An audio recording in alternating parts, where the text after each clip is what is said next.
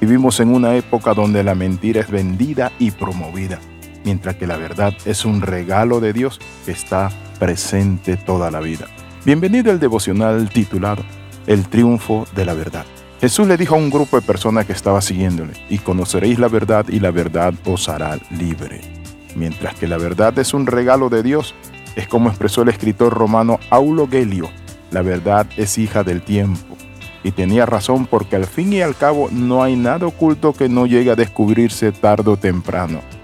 Al momento logramos nosotros muchas veces ocultar muchas cosas, pero con el tiempo llegamos a vislumbrarla y a entender lo que dicen las Sagradas Escrituras en 2 de Corintios 13:8, porque nada podemos contra la verdad, sino por la verdad. La pregunta que le hago, ¿está usted diciendo la verdad? ¿O tiene usted una cultura de mentira? Miente por mentir simplemente o por el lujo de engañar a otros. Por eso Jesús le dijo a los discípulos lo siguiente, y conoceréis la verdad, y la verdad os hará libre.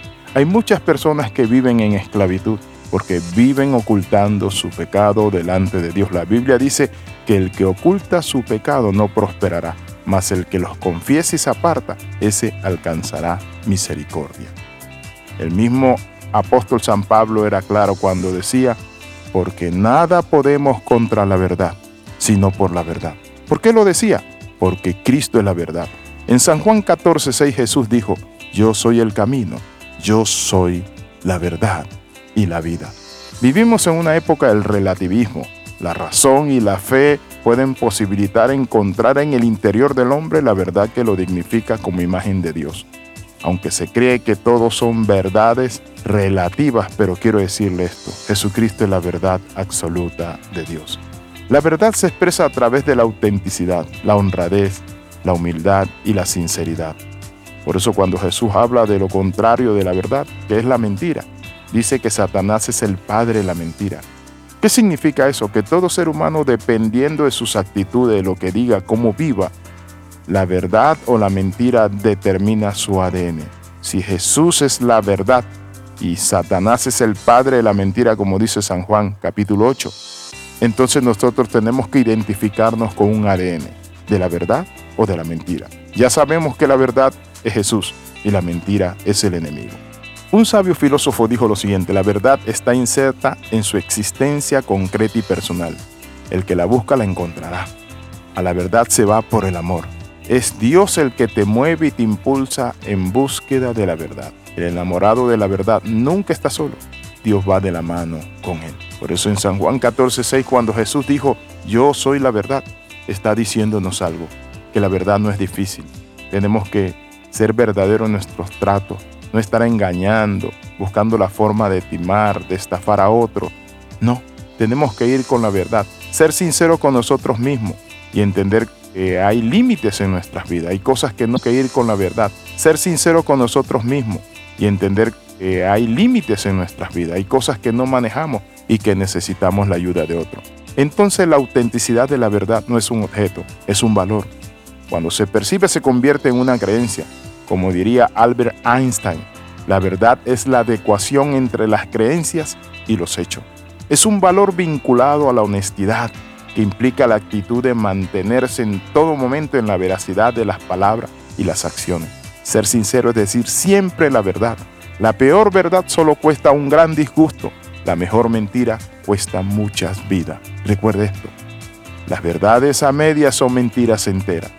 La verdad es lo que es y sigue siendo verdad. Aunque se piense lo contrario y en sí duela, la verdad puede más que la razón y el tiempo. La mentira va a pasar, se va a deshacer. ¿Por qué? Porque Dios es luz y las tinieblas reinan hasta que se encienda la luz.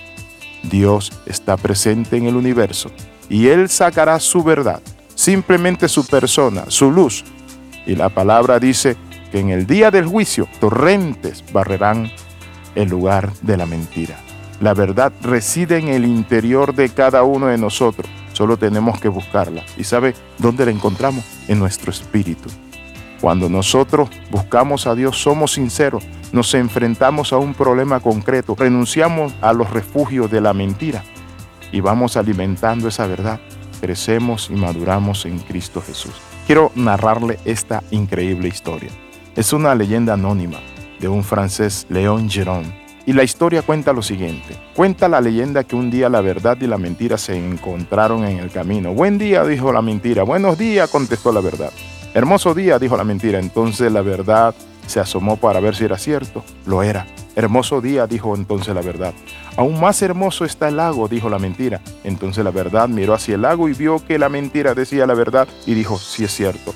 Corrió la mentira hacia el agua y dijo, el agua está aún más fresca. Nademos. La verdad tocó el agua con sus dedos y realmente estaba fresca esa agua. Entonces ambas se sacaron la ropa y nadaron tranquila. Un rato después salió la mentira, se vistió con las ropas de la verdad y se fue.